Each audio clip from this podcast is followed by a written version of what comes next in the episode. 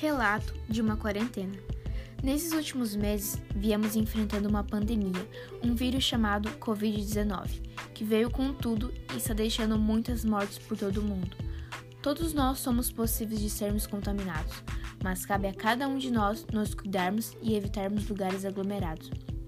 Eu e minha família estamos de quarentena já fazem 52 dias, exceto minha tia, que está na linha de frente como profissional da saúde da rede pública atenção básica, mas tendo os devidos cuidados em relação à higienização. Confesso que está sendo bem difícil. Sinto falta de ir à escola, sair com meus amigos, ir à academia, ir em um restaurante legal com meus pais à noite. Nossa, eu sinto tanta falta de ir à praia.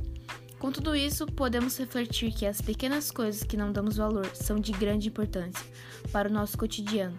Assim, aprendemos a ter empatia no momento de complexidade que o mundo enfrenta.